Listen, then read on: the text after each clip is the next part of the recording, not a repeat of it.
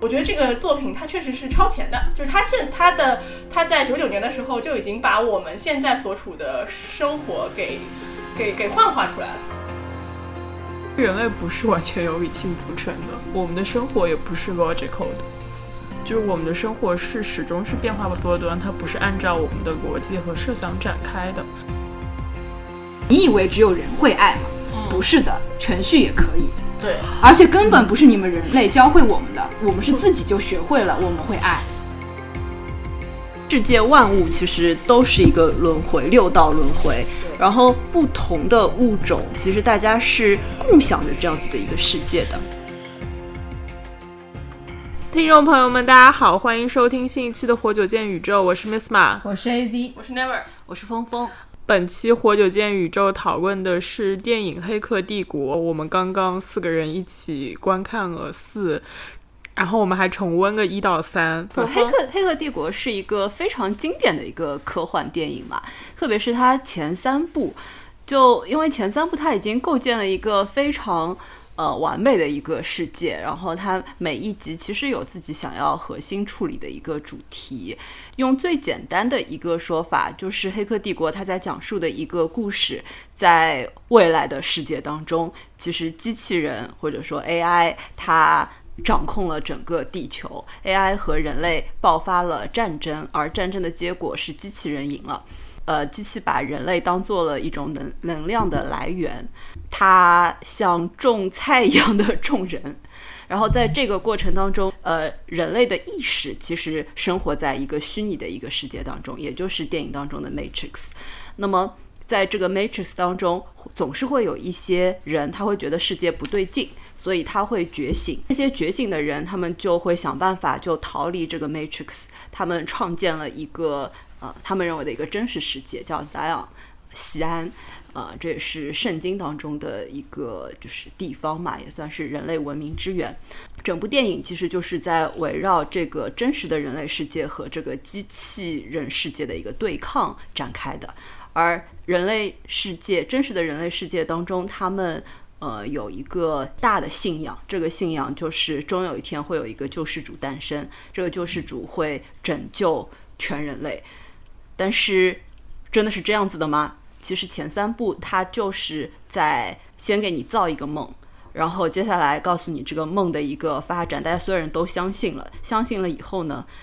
你发现救世主，也就是电影当中的 Neil the One，他并没有办法真正的去拯救这个世界。当然，这就是一个大的一个框架，但是在细节当中，我觉得。呃，前三部其实除掉那些打戏啊，嗯，那些为了迎合商业而创作的这一部分，其实我觉得它还是很有意思的，因为它在探讨很多的问题。比如说，嗯，我们之前其实也讨论过，比如说命运。对吧？它当中有先知，先知会做出某一些的指示、预示。那么这些指示和预示到底意味着什么？就刚才其实只是给大家一个背景的一个介绍。那我们还是先来聊一聊，毕竟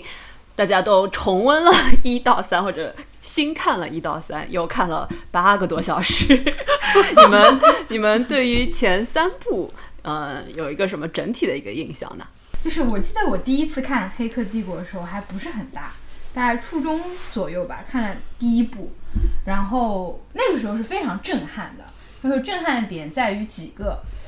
呃，一个是就是人类被当做电池，然后被挂在那些树上，就是当那一重真实展开的时候，我整个大震撼到。然后，然后还有就是最经典的那个子弹时间嘛，就是这个对当时的我来说是从来没有在别的影片里面看到过的东西，所以是非常非常震撼我的。但是，呃，第二次看，我觉得，我觉得他可能还是在思考一些问题，比如说，那我现在生活的地方是真实的吗？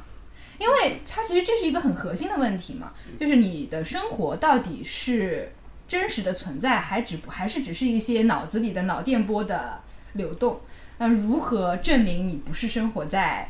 AI 创造出来的世界里呢？当然，电影里给了一些内容，就是说，比如说，你会发现这世界有一些不对劲，你会做出一些违反常规的动作，然后那些人变成了觉醒者。那如果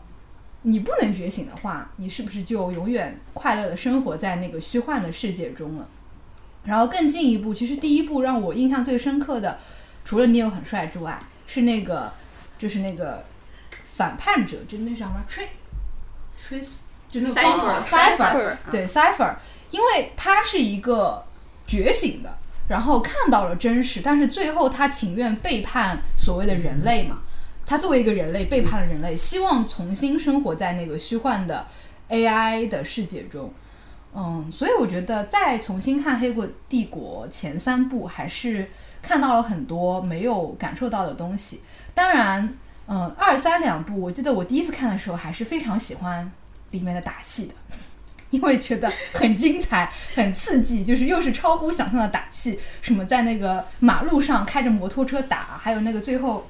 什么乌贼进攻那座城的时候，我都觉得哇哦！再看一遍的时候就，觉得 什么东西。然后还有我觉得非常有趣的是那个先知，就是其实我在看的时候，第一次看、第二次看的时候都有一个问题，就是这明明是一个科幻世界嘛，明明是一个科幻电影嘛，就是为什么还会有个像先知一样的存在？就先知是一个很玄学的东西嘛，它为什么会出现在 AI 设计的程序中？就是我第一次看的时候是觉得很怪，就是因为在我的认识里，这是两个矛盾的体系，就是一个 AI 创造出来的精密的逻辑世界。和所谓的玄学、命运、先知、引导者这样东西，难道不是矛盾的吗？然后，当然然后不是。然后我再看一遍的时候，发现，哦，原来先知也是 AI 编造出来，是他们设置的一个程序。然后我觉得，哦，可能当时的一些疑惑，再重看一遍的时候，有一点点被解答了吧。嗯但我觉得这还是很很值得讨论的那个先知的那个部分。好，大家这就是我的观影体验。关于第四部，我们可以待会儿集中吐槽。我先说一下我的观影感受，就是我一点都不喜欢这电影，不管是一到三还是四，就是呃，我觉得我看一的时候会觉得哦，没有什么呀，因为这个概念，因为我以前没有看过《黑客帝国》嘛，然后今天看二十年前的电影，会觉得。啊，因为现在这个概念，其实我们已经很熟悉了。关于 AI 啊、编程啊，包括操纵啊，人有没有自由意志，或我们生活世界是不是真实的这个问题，在我的学习的生涯当中已经遇到过很多次了。然后你再去看这个电影，也许在九九年的时候，它是一个非常新的概念，但是到现在它已经不是很新。然后包括我们以前看过的。比如《失控玩家》，它也是差不多这样子的设定嘛，不过它是一个更加娱乐化一点的一个电影。但是我会觉得，就是和《失控玩家》相比，我会觉得《黑客帝国》没有它好。然后，嗯，因为我会觉得，就是《失控玩家》他把关于爱的那个部分提得很好。嗯，就是圆的比较漂亮一点，但是《黑客帝国》里面就是你不知道 Neo 和 Trinity 为什么这么爱呀、是没事这两个人就开始深情对望，然后就要开始吻了，然后我就不懂啊，然后就是他们爱都毫无基础、毫无逻辑，你知道吗？即使是科幻，我们看到最后，它也是依然是关于人类的感情的。比如说第呃第三部还是第二部的时候，就是呃发现那个。就是那个印度的父亲发展出，他也是一个 program，然后他发展出了对自己的女儿的爱嘛。嗯。然后不是说，呃，他们当时有一句台词是问他说，呃，你是不是觉得我一个 program 发展出这样人类属于人类的感情是很奇怪的一件事情嘛？然后我会觉得这个才是，就是这个才应该是核心嘛。但我觉得这个核心并没有发展的非常的。嗯，完圆满，或者它没有被 highlight 出来，然后它更多的是，比如两个世界的对抗，然后各种各样的打戏，就打得我非常的就是云里雾里，有的时候我都不知道，就是 看他们打着打着，我想，哎，他们到底在打什么？就是他们现在要做的是什么对他们现在要做的这个 mission 是什么东西？然后我就会忘记，大概就是这样子，所以我不是很喜欢这个电影，嗯。而且因为我连着四天看了四部，就是有谁是这么过年的？有谁是这么过年的？真的太惨了。我是，嗯，我我我我第一次看应该也是十年之前看的吧。然后我这次重看的时候，我有我有一种感觉到时代的变迁的感觉，就是我觉得，呃，当年的就是九九年的时候，第一部《黑客帝国》出来的时候，确实是一个划时代的作品，就是。呃，Miss 马刚才说的，呃，什么所谓的失控玩家这些，后面还有什么头号玩家这些概念，其实在九九年的时候都是没有的，所以确实是《黑客帝国》做了第一次的这样子的一个呃整体的世界观的一个架构，所以我觉得这个确实它在影史上的地位是没有办法动摇的。然后，但是。嗯，比如说那个 A B 感觉他的打斗的东西不行，那也是因为确实是时代变化了。那我们看到的更多的这些东西，你看的太多了，所以你再从头回去看当年的作品的时候，确实的感官体验不会这么的好。但我我我自己感觉到最深刻的一种改变，就是我觉得在十年前我看的时候，我还是觉得，嗯，这个架构离我是有点远的。就像我会觉得就是。呃，所谓的我们是活在现实世界，还是活在一个科幻世界？我当时觉得，我当时觉得，我当然还是肯定是活在现实世界。我对这件事情是确信无疑的。可是，我觉得我在重看这三部曲的时候，我有一种未来已经照进了现实，就是因为我们现在身处的社会，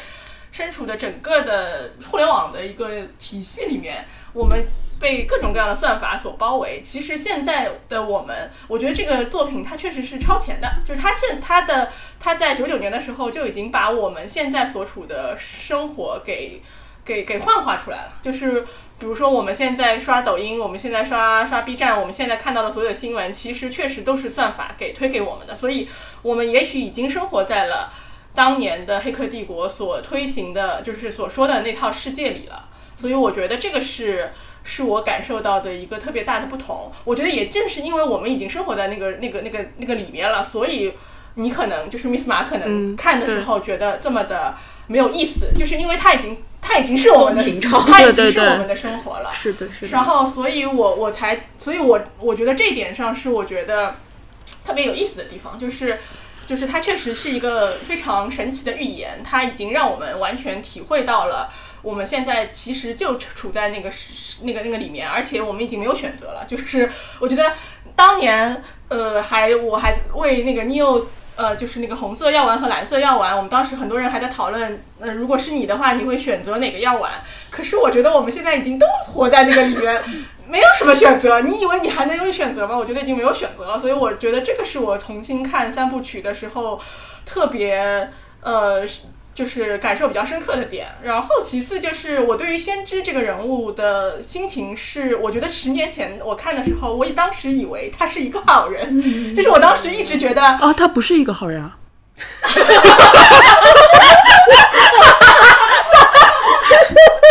我当时看，我当时看完第三部的时候，因为这第三部的结尾是他跟那个架构师又聊了一通嘛，然后而且那个时候我是会把他和架构师作为两个。就是正反面的人物，我觉得架构师就是坏人，就是我当时以为架构师是个坏人，就是他操控我们，然后先知是一个呃坏人体系里的好人，然后他要帮助我们，呃，我当时就是这么天真的以为的，即即便我是看完了三部曲之后，我都是觉得是这样子，但我现在重看，我想说，哦，我当时我好天真啊，然后就是。就是其实整个先知的这个角色，我觉我现在看，我觉得他其实是凌驾在架构师之上的，就是他是想要让人类，嗯，更更快乐的生活在这里面的一个，就是他才他他起到的这个作用，其实是这样一个作用。所以我觉得就是很讽刺嘛，就是我们以为的我们有的选择，其实可能也是你以为你吃下的那个红色药丸，可能就是先知给你的那颗糖。嗯嗯，所以就是我，我觉得这是我从看三部曲之后我的新的感受。Never 提到了这个先知啊，我觉得在整个前三部当中，其实先知是一个非常重要的一个角色。你们怎么看待？就是先知他他做出那个预言，比如说，我们就从一个细节可以入手，就是嗯，不知道你们还记得吗？就是在 Neil 第一次去见先知的时候，先知就和他说，就是你不要为那个打碎的花瓶担心。他说哪个花瓶？于是他就把那个花瓶打碎了。就是我觉得这一刻其实是非常有寓意的，包括他后来后来一次见先知的时候，就是呃给他吃糖嘛，就是然后这时候呢，其实 Neil 已经学乖了，那你要我做什么就做什么呗。我觉得这两个如果放在一起看的话，其实可以我们可以聊一下，就是你觉得先知在这个救世主他觉醒的这个道路上，或者他和人类到底是一种怎样的一种关系？如果就是 Neil 的那个困惑，如果他不提这个花瓶，花瓶会碎吗？我觉得不会啊。如果他不提那个花瓶的话，你有不会做出那个下意识的动作，那花瓶就不会碎。其实我整个感觉，先知他像一个，他其实并不是真的预言家，他是引导者。就是包括你有这个 The One，也是被他预言和创造出来的一个东西。就是他没有真的预言到什么东西，他只是给一个大方向。包括他也没有跟你有说你就是 The One，他说你有这个资格，对吧？但是你好像还在等待一个什么东西。然后他给了一个很模棱两可的东西，叫做那你接下来会面对一个生死抉择，但是走出这扇门你就。知道就知道了，或者你就不会再被我的这个预言所困扰了。所以它整个就像一个，我觉得它像那个命运的构架师，就它不是在构架这个 matrix 或者是整个 program，它在构架 the one，然后以此来达到它的目的，就是完成一个系统的升级。嗯，我他给我的感觉是他有点像心理操纵师，他给出一些非常强烈的心理暗示，嗯，是因为他很了解我，我觉得他很了解 Neil，我觉得他很了解解人性。性。啊，对。对。对对对对对对对，某种程度上是的，他给了一些非常强烈的暗示，让 Neil 觉得自己是可以做出选择的，然后要他要做出那个从心的选择，对，然后他真的会做出那个选择，但我觉得某种程度上这个预言师。呃，这个先知他也在赌，我觉得他在赌一把，说他会不会做出这个选择。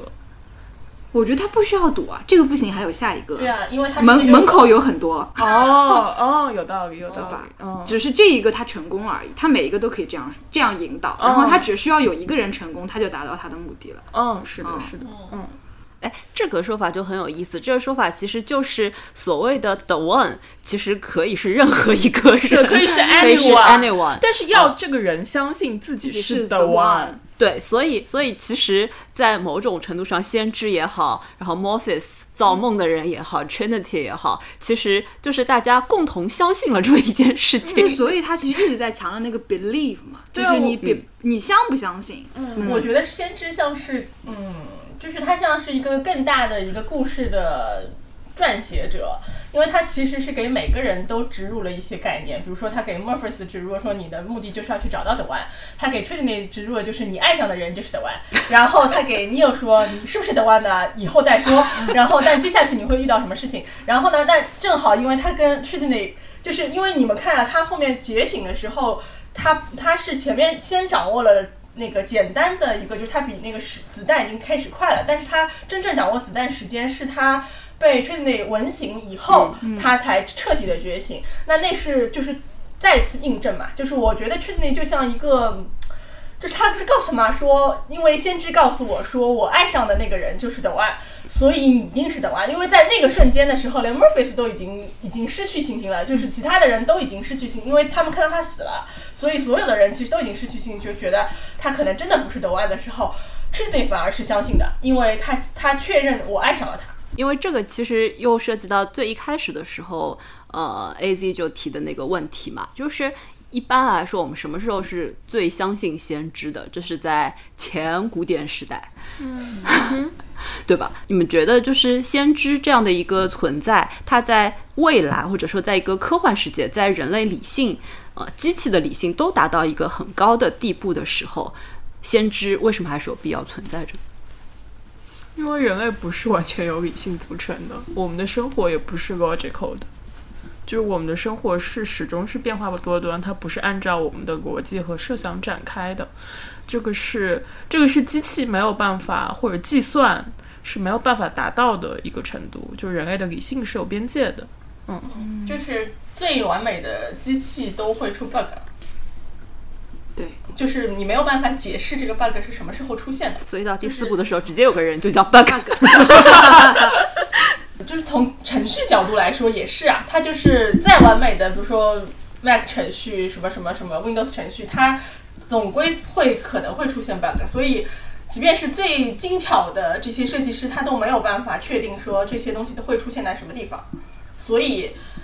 就是这个是架构师和 Oracle，就是架构师和先知都是必须要存在的理由。嗯，他们要他们要预言一些，他们要覆盖那些人类理性或者是计算计算理性呃达不到的那个部分。其实我第一次看的时候，会觉得那个架构师就是白胡子老爷爷突然转过来的时候，真的是有一种上帝的感觉。嗯因为就是在我们一般的印象当中，会觉得上帝就是这样子的一个中老年白人男 性的形象。当然，这个当中有某种文化的各种的偏见在啊。其实，在就是 Neil 和这个架构师进行对话的这一段，我觉得也是非常有意思的，因为他有很多的困惑，他不知道他为什么会在这边。然后这个架构师给他提供了很多信息，和他说，问一个问题吗？架构师是人类还是机器呢？它是程序啊，序啊程序啊，架构师也是程序。对啊是它是最古老的，他就是呃，也他和 Oracle 其实是是同一一类的同一类的程程序。。那么是谁写了这个程序呢？呃，就是其实，在那个啊，因为我觉得已经给大家布置太多的要重温三部曲这样的一个作业了，所以就没有提。就其实它还有一个动画版，嗯，然后在它的动画版当中呢，其实有两集，它就是在补充这个前情的，就是人类和机器到底发生了什么。嗯然后在在那个当中，其实它就比较详细的描述了人类和机器世界的一个冲突，就是首先先是人类创造了机器，然后机器为人类服务，但是在这个过程当中就。呃，突然有一 AI 攻击了人类，对对，然后 然后人类就要把那个机器就要给它赶尽杀绝。要要把先要把这个机器给杀了，要把它处理掉，因为我们觉得机器是没有生命的，然后由此引发了就是所谓机器的一个觉醒。那么，然后机器他们自己去创造了他们属于他们的一个世界，这个世界就是叫做零一。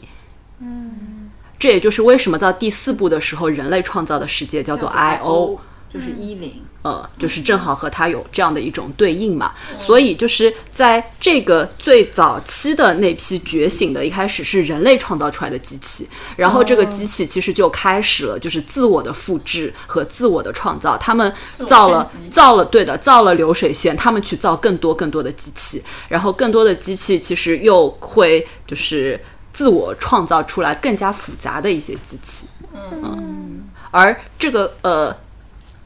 构架师和 Oracle，那他们在他们也在 Matrix 当中呀，他们见到他的时候，他其实也是在 Matrix 当中的呀，所以它就是一个 program，是那些机器创造出来的 program。嗯，所以到第三部最后的时候，他们面对的就是呃 Neo 和 Trin 呃 Neo 自己，他面对的就是那个机器的大 boss。嗯，就就我刚刚其实想那机器的大 boss 是高于 Oracle 和这个架构师的了。哎，这个这这就涉及到了一个问题了。这个问题就是到第 这是一个先生诞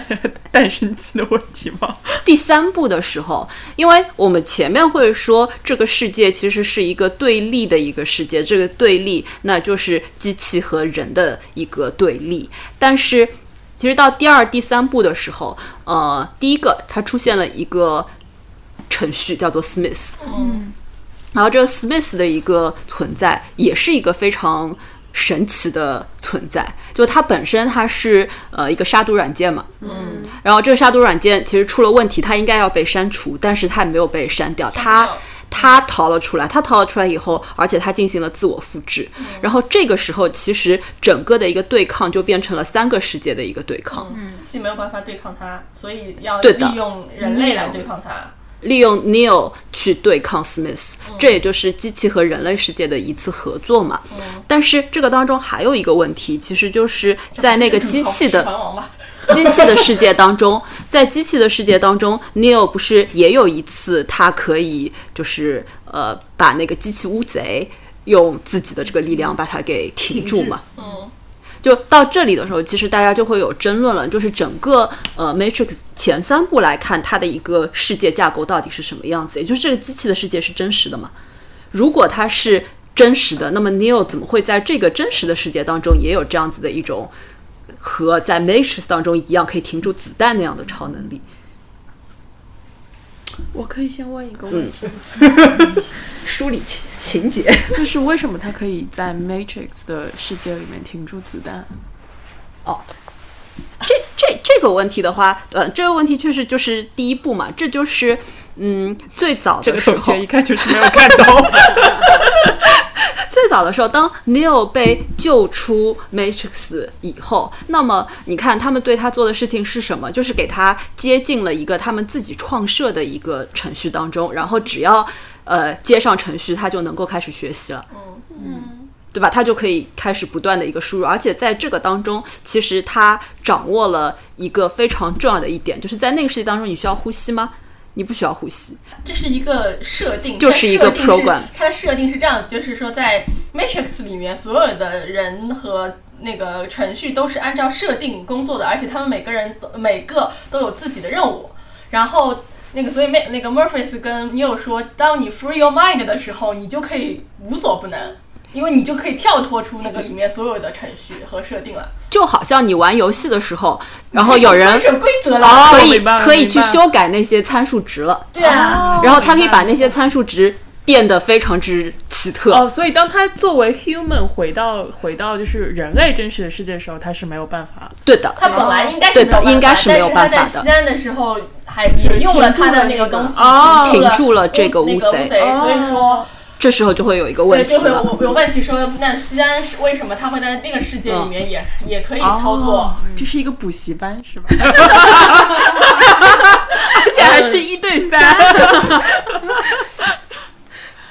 对啊，所所以这时候就会有一个问题了呀。这个问题就是这那呃，西安或者是这个机器人的世界是一个真实的世界吗？我看到有一种说法说，西安也不是真实哦的世界，只不过就是他们机器人们又创造出了一重幻境，嗯让这些人以为你们成功了，然后这样的话呢，他就可以把所有有反叛精神的人类都放到这里面都放到这里面，这不就成为了一个更大的监狱吗？嗯，是的，对啊，他们所有人都被关在里面了。那在那个 Matrix 里面，这个世界不稳定的因素就都被消除掉了，是的是的然后他们自然的都在这个监狱里。然后在这个监狱里呢，只要定期再派那个乌乌贼贼过去清理清理一下，哎，这不就是非常的稳定了吗？嗯嗯，我也是这么觉得的。嗯，对，就是这个理解下的话，其实你就会觉得 Zion 它也不是一个真实的一个存在嘛，它是一个虚幻。那么问题就来了呀，就是那它外面的那个真实是什么呢？就是一层套一层 也不知道知道，就 跟套娃套就跟盗梦空间一样，就是你也不知道那个东西陀螺到底是转还是停。这是一种理解，但是另一种理解的话，其实像影片当中他也会说嘛，就是当你真正的发现自己的一些能力的时候，呃，这个救世主的能力其实也会不被限制在那个就是 Matrix 当中。啊，我不相信这个。但是我看他第四部的意思好像是说西安是真的呀。这个就到第四部了，第四部就有点复杂。我觉得我们先把前面三部先讲完，因为第四部他在大声理解清楚。第四步，他在做，又给了你一重理解解构对的。然后这重解构其实是你需要先把前面的先搞清楚，所以所以这个问题其实是可以就是先存疑着的。那我们前面其实还提到了一个很奇怪的一个存在，就是 Smith。嗯 Smith 出现了以后，其实它当中，它它又有另外一重的隐喻，它也在暗示我们这个 Zion 的真实性，我们是需要存疑的。那就是 Smith 他入侵了，就是一个就是入侵了 Zion 当中的一个人，嗯嗯，对吧？然后他来到了就是 Zion 的这个世界当中，就是你们觉得 Smith 是什么？Smith 是一个杀毒软件，Smith 是 但是如果毒没有了，杀毒软件就没有存在的必要了。啊哦，难道 Smith 是机器人世界的 The One？我觉得他是程序世界的 The One，嗯那他要解放什么呢？他要解放程序啊。他要解放这些程序。我觉得他没有这么强的要不要解放，就是我觉得他是在跟 Neo 的对抗当中，就是他本身他觉得他就是他本身他的他是他也是被被控制的嘛，就是他只有一个任务，就是要去杀毒，然后要去把这些东西清理掉，然后他可能更重要的事情是要把就他一直说 Mr. Anderson 嘛，就他把那个 Neo 杀掉。但是他在跟 Neo 的每次的对战之中，我觉得他也在学习啊，就他也进化非常对对，快。他在对方在升级的时候，他也在升级，他也在不停的进化和升级。然后我觉得，呃，通过 Neo 的觉醒，他也觉醒了。对所以他就在第二部出现的时候，他不就是说本来他要被删掉嘛，然后他但是他不愿意被删掉，所以他而且他甚至发展出更深更高级的能力，就是不断的自我复制，然后。这个也因为其他里面那个其他的几个程序也有自我的意志产生，就是一旦大家都开始有自我意志产生的时候，他可能他他觉得他要做更多的别的事情，然后嗯不是看那个第二部结尾还是第三部结尾的时候，他已经把整个 Matrix 占领了。对，所以才能达成最后的一个协议嘛，就是没有说我帮你把 Smith 搞掉，然后这个是他的和平的一个条件啊。嗯，否则 Matrix 就全部都是 Smith 了。我想知道把机器解放了之后是什么？不是把机器解放啊，它不是它 Smith 它是一个程序。对，我知道。那把程序解放了之后是什么？就这里面，我觉得有一个很有意思的一点，因为程序本身其实它也就是一串代码嘛，对？吧？它是一串代码，然后。呃，其实影片当中有很多件事情在给我们讲，就是这个 program 到底是怎么样一回事情。那 Smith 的这一串代码，就是当他入侵了就是在暗世界当中一个人，然后他来到这个真实世界的时候，你们有没有注意到他有一个小的细节，就是他拿这个刀在划自己的手。哦，所以他手上有有很多刀。那个嗯嗯，，Why？对，你你们怎么去理解他为什么要划自己的手？这是我也看不懂的地方。判断是不是符合算了，判断是不是真实吗？真实吗？判断会不会流血？不对，但是在程序设定出来的，你来来，就是就是前面阿姨问什么时候什么是真实，嗯我当时很想回答她说痛是真实，就是当你感觉到痛，你的人生会痛的时候，会有困难，会痛苦的时候。这个是真实，因为 Matrix Matrix Matrix 制造的是一个没有痛苦的世界吗？不是，不是。它它有就是很多代的一个叠加。那么他说，就是后来架构师他在解释前几代的 Matrix 的时候，他说了，就是第一代的时候他设置的是没有对的，没有任何痛苦的。然后发现不行，就是人人类需要痛苦，因为太快乐了，人家就觉得不真实了，纷纷觉醒了。对对对，是的，啊，所以第二代呢，他又把它变得太痛苦了，也不行所以它才会有后来的，就是按照人类的世界来创建的这个 Matrix。嗯那如果是这样的话，那我说的就不对了。是的，那峰峰啊，不，老师，不不不，你的见解是？我我因为我我是这样子去看待它的，因为就是 Smith 它本身是一个程序，程序是没有实体的，而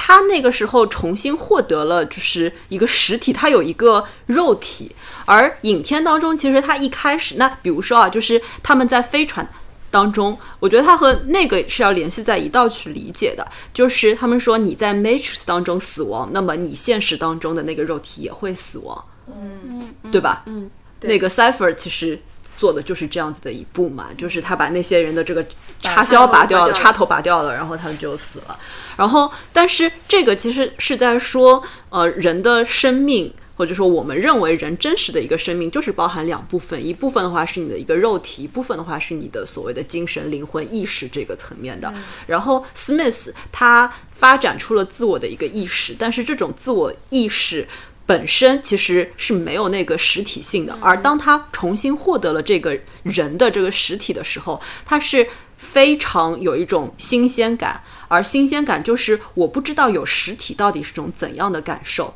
而这种实体感，那。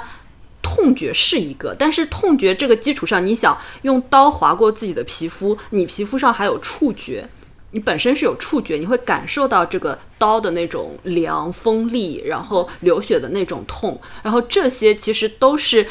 我觉得这也促进了 Smith 后来进一步的一个就是进化，就是他开始理解了就是这个所谓意识和肉体之间的某种的关系。觉得 Smith 的这个这个形象就特别的好玩儿，所以也有人会有一个说法嘛，就是他和 Neil 其实是一体两面，然后只有他们两个共同才能够完成一个救世的一个任务。那前面其实我们更多都还集中在第一部，因为到后面的时候，觉得还有一个蛮有意思的，也和 program 是有关的，那就是就是那个印度人的那对夫妇，然后和他的小孩儿，然后嗯，前面 Miss 马其实在开始的时候就已经提到这一点嘛，就是这些 program 它似乎也有爱，然后那么你们是怎么去看待？因为第一部的时候他用了 Trinity。Trinity 是基督教当中的一个对吧？三位一体这个概念，包括它当中讲到的这个信望爱嘛。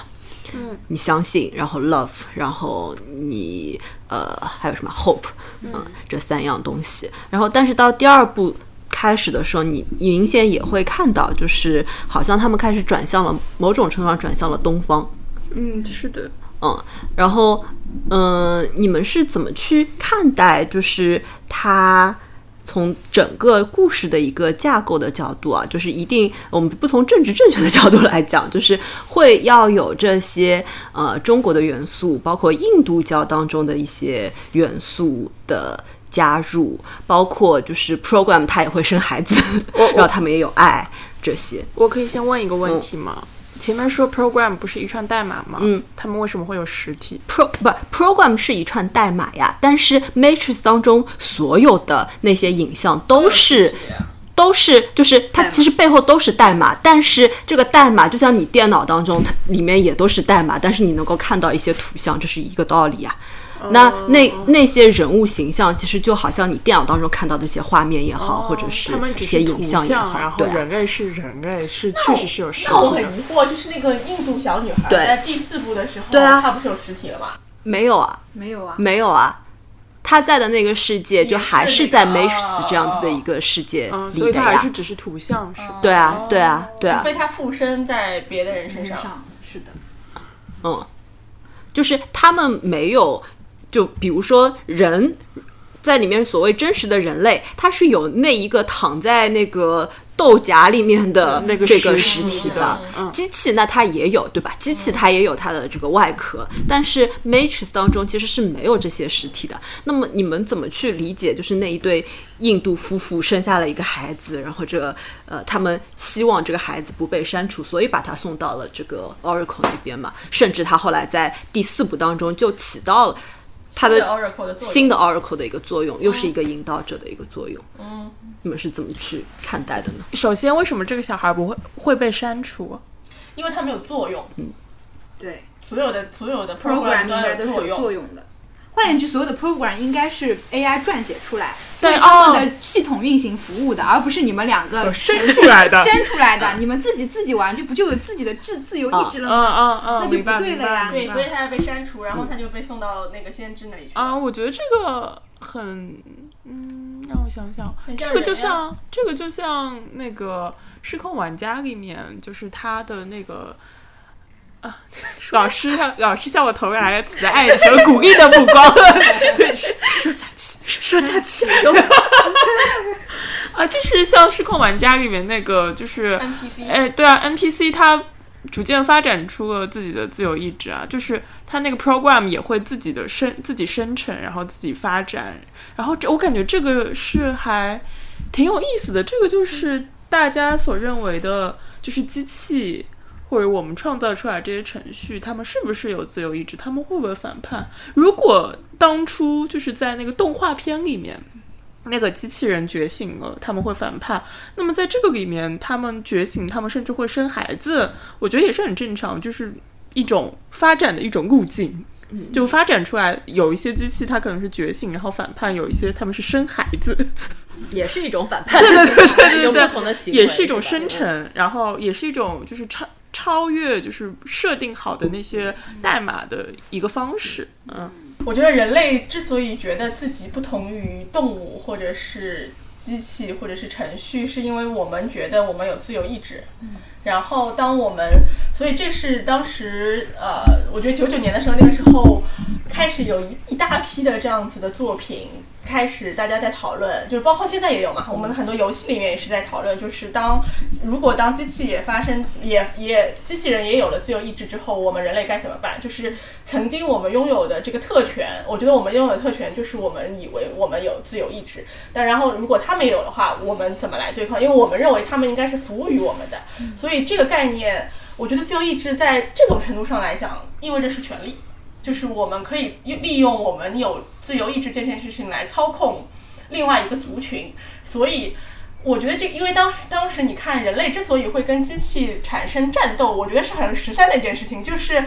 人类发现了机器有了自由意志，人类要去毁灭机器。然后在那个墨菲斯跟 New 讲的那个故事里边，墨菲斯是说人类当时为了要消灭机器，因为机器是要靠太阳发电的，所以就打算把所有的天空遮蔽。这是一个多么就是可怕的行为，就是我为了灭绝你，我把你的所有东西全部都遮。就是如果。你站在机器的角度来说，人真的很可怕。是的，是的。对，所以就是我觉得机器的角，我如果你站在机器的角度，就觉得我要就是你人，你拥有自由意志，可是你不干好事嘛。你你其实你，而且你为了你的你的生存，你要消灭另外一个族群，我只是。为了反抗，我只是我想要生存下去。我们为了要保护我们的族群，所以我们要生存下去。同时，然后我们觉得你又不干好事，所以我就把你控制起来。然后，同时我还留了。如果我们说那个前面说的那个西安的那个概念是，呃，如果西安也是呃机器留给我们人类，就是那些反叛者的一一个乐土的话，就是我觉得从作为一个统治者来讲，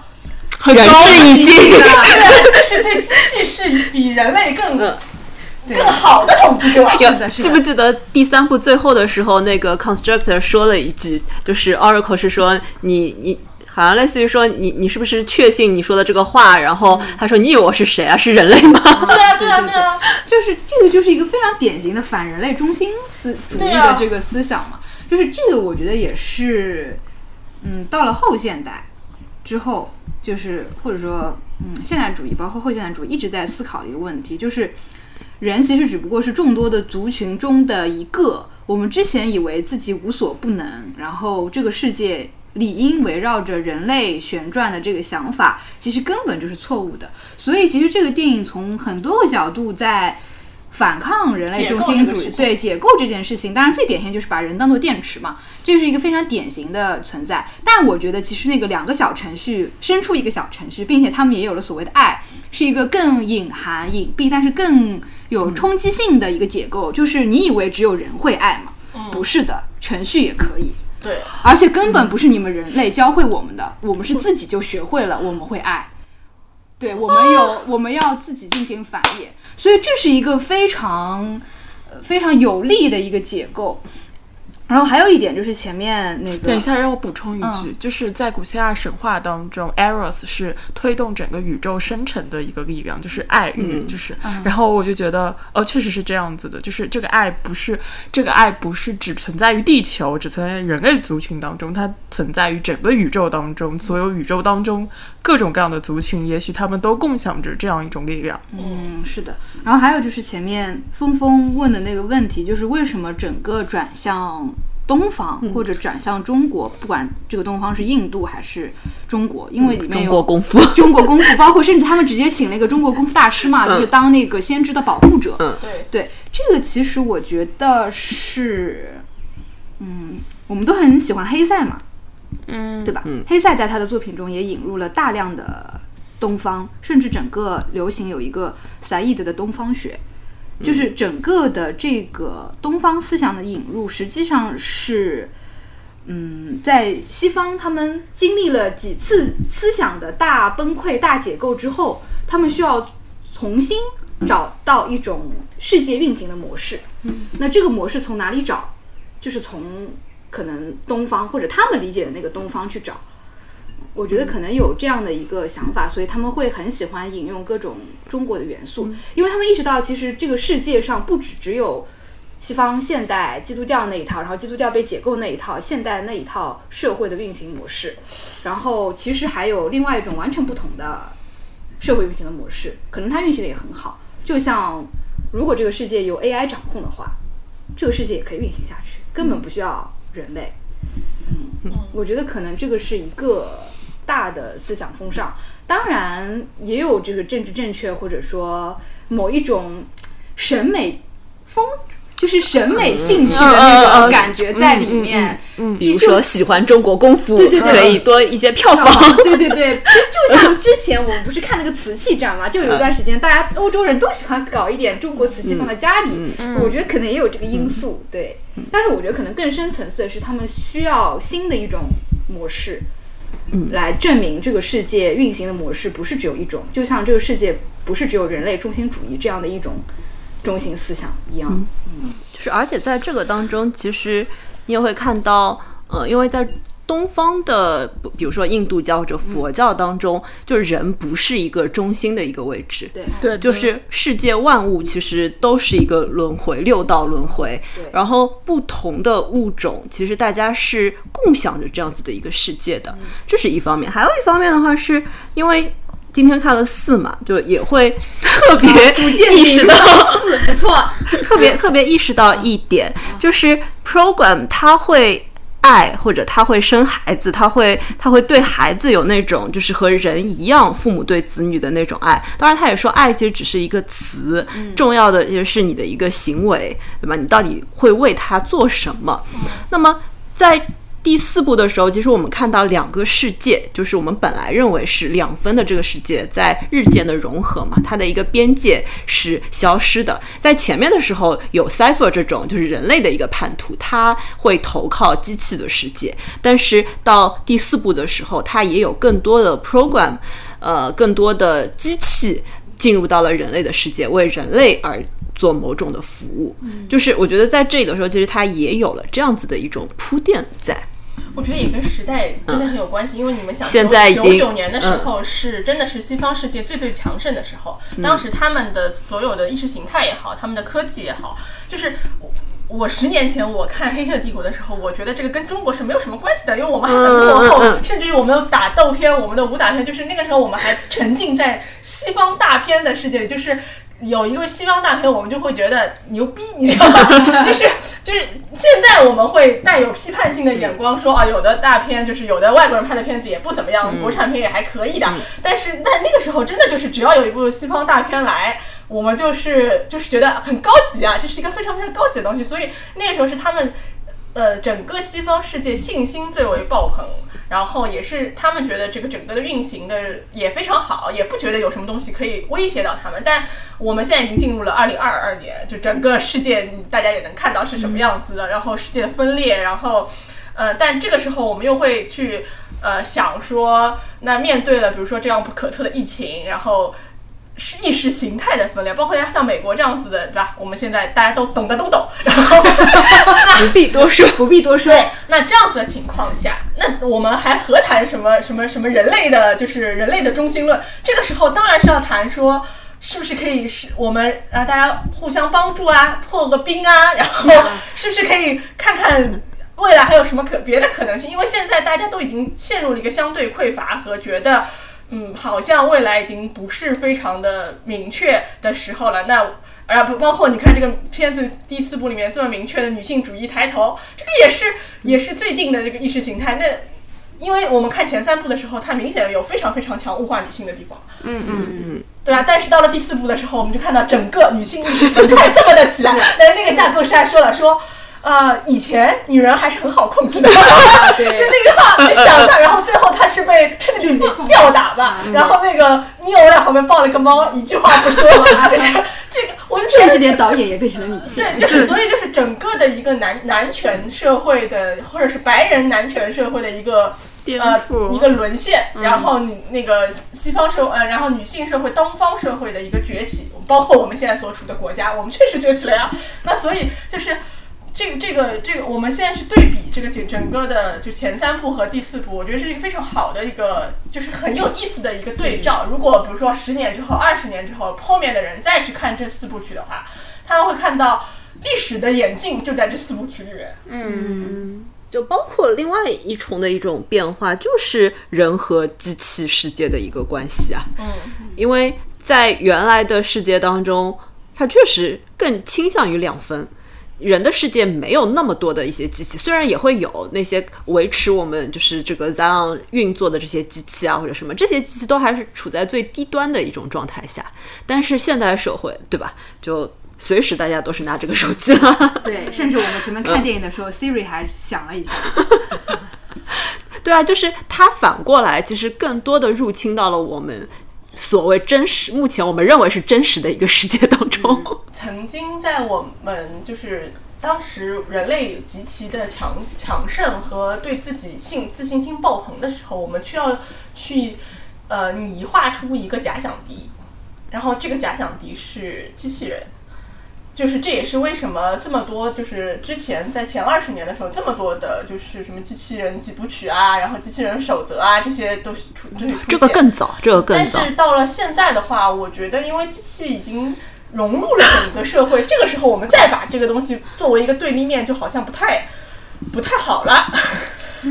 然后再去谈这个什么什么什么什么缸中之脑啊，这些东西也已经有一些过时了。我觉得人类现在处于一个前所未有的一个脆弱的状态，因为我们已经被我们已经被病毒搞得就是不知道应该怎么办了。对，然后下一步的话，我们所以现在这个时候他们要重拍。重拍这个《黑客帝国》确实是很难的一个事情，因为就是就像我们在看的过程当中，我们一直在问坏人是谁、啊，他们为什么要做什么？他们到底要跟谁打？因为以前是非常明确的，就是要跟要跟机器世界去做斗争，然后那个呃，要就是我们人类要去夺回我们的决定权，我们要重新成为世界之主嘛。但现在我觉得我们已经没有这个这个意图了，或者是说这个意图变得不这么明明确了。但我觉得也未尝不是一件好事。对于人类中心主义来说，我们确实本身应该意识到，这个世界不完全是我们的。就我觉得，那就到第四步了吧。就到第四步的时候，其实因为有一个感受，就是在呃，它一直是不确定的，就是你充满了不确定性，就是啊，什么？他们是前面的三部曲是他们创造出来的一个游戏，是的然后又不断的有一些闪回，那这些闪回到底又意味着什么？然后那这个时候又有一些和之前似曾相识的这些镜头，然后似曾相识的 Morpheus 找上门来，那么他们到底是一样的吗？就是我觉得在看第四部的时候的有一个。就会觉得不舒服的感受，就一直是因为不确定呀。就是你每一步你都不是很明白，它呈现的这个镜头，呈现的这个故事到底是在哪一个层面的。所以他到最后他也没有办法给你一个非常明确的结尾嘛，就是我们他他他消解了所有的意义。对他把所有的一切都消解掉，然后到最后他用彩蛋告诉你说，我拍这个就是因为华纳逼我拍，没了。那如果这样说，如果他没有站队，他没有，他不是应该更好吗？我觉得不是，我觉得因为人其实很要那种确定，就是我们是谁，我们的对立面是谁，然后我们要为什么而战。对，人类是就是人需要一个，我需要明确我的对立面是谁，我才能知道自己是谁，嗯不然的话我是谁？就是西西弗斯如果连石头都没有了，就是一片就虚无，没办法做任何事情。本本来还可以推推石头嘛，如果没有石头，西西弗斯都不知道自己是谁。对啊，所以这就是在第四部从一开始就我们就已经开始搞不清楚，比如说呃他的那个老板。就是那个老其实是 Smith，对，就是就是他到底是种怎样的一种存在呢？对吧？然后那个嗯，Morpheus 穿了七彩的衣服，像只花孔雀一样飞来飞去。对，就是就是他他已经没有办法成为那个，就是 Morpheus 本意是一个梦神嘛，他都没有办法去造一个梦了。因为所有所有的故事，或者说我们为什么需要相信什么，是因为我们需要通过这种相信来确立自己在这个世界上的位置，确立自己的所谓人生的意义、目标。之前这个意义和目标，先知告诉你了，Morpheus Morpheus，你就是要找到 Neo。嗯，然后呢？就是他们每个人嗯其实虽然他们不是程序本身，但他们其实每个人也有自己的使命。对啊，对啊他们，每个人都有自己的使命，然后 The One 也有自己的使命嘛。那那到其实到了第四部的时候，嗯，使命每每一个都没有每个人的使命都不不太对。然后，所以，所以就是所有重大意义。之前你说拯救世界这件事情，听上去特别的高大上，以及所有人是可以为这个目标而奋斗的，因为我们是人类，然后我们居然要被机器统治，要被机器消灭。对那我们是可以共同为这件事情努力奋斗的。但是到了这个呃，就是 I O 的这个世界当中，你看他们最大的追求是植物学家 在那边搞出草莓来，而不再是就是前三部当中那种浆糊式的那个食物。嗯，就他们所有的这个意义，你不觉得和现代社会非常之像？那以前我们说我们要为摆烂要为各种这个主义那个主义而奋斗，但是现在你看看朋友圈里面就是晒一晒，你看哪里对吧？好吃的、好玩的。然后，然后当所有的重大意义都被消解了以后，我觉得这个结尾也真的很有意思呀。就是哎，这个新的这个 constructor 说啊，你们可以绘制下彩虹。他说，哎，这是一个好主意，要不我们就画一下彩虹吧。就这完全是没有意义的一件事情，对不对？对，就是第四部其实跟前三部最大的一个问题，还有一个就是前三部不管怎么样，还是提供了一个非常超前的世界观，就是在那一个瞬间还是给了人很多提示和警醒的。但是第四部就是完全摆烂，就是从世界观或者说新的信息，或者说对未来的想象上，它没有提供任何的内容。因为我觉得我们也就是人类很迷迷茫，对，因为我们整体对未来很迷茫，所以他能做的只是把他前三部构造出来那个世界观结构一下，就把它给拆了。把它拆掉。而且他没有办法告诉你就建立是拆了，起任何东西然后就是一片废墟，然后就是乱七八糟。没有，因为我们以前可以警惕，我们以前说我们在看《一九八四》的时候，我们会警惕我们不要去陷落到像《一九八四》这样的情况，或者是《美丽新世界》，就是就不要成为奶头乐的这样子的，就是就是沉沦嘛，我们就失去了自由意志。可是如果当一切已经发生的情况下，那下一步就就是没有，就是我们连对抗的对象所以 Oracle 都消失了呀，Oracle 已经失踪很多年了呀。就是因为 Oracle 它起到的是一个引领者的作用，它其实在前面的时候也说，就是我没有去预言什么，就如果你没有做出选择，我也不知道接下来会发生什么呀。就是他，那我们现在其实处的世界就是这样子的，就是你每一个人，你没有做出一个选择的话，没有人会告诉你下一步怎么办。我觉得以前是有选择，就是没有没有前三步其实告诉你你可以选，第四部没对，第四部是没没有选就是或者是选择也都是假的啊，对，啊，反正他就是吃不吃药没有什么说，有什么关系嘛。所以这个药就一直吃不下去嘛，而且药可以有很多很多呀。对的，对的，对的，药可以有很多很多。你们来拍第四部的话，你们觉得更好的价值观是什么呢？嗯，讲句实话，就我我会觉得，呃，他我我会觉得他这样的价值观是没有问题的。嗯，就是我会觉得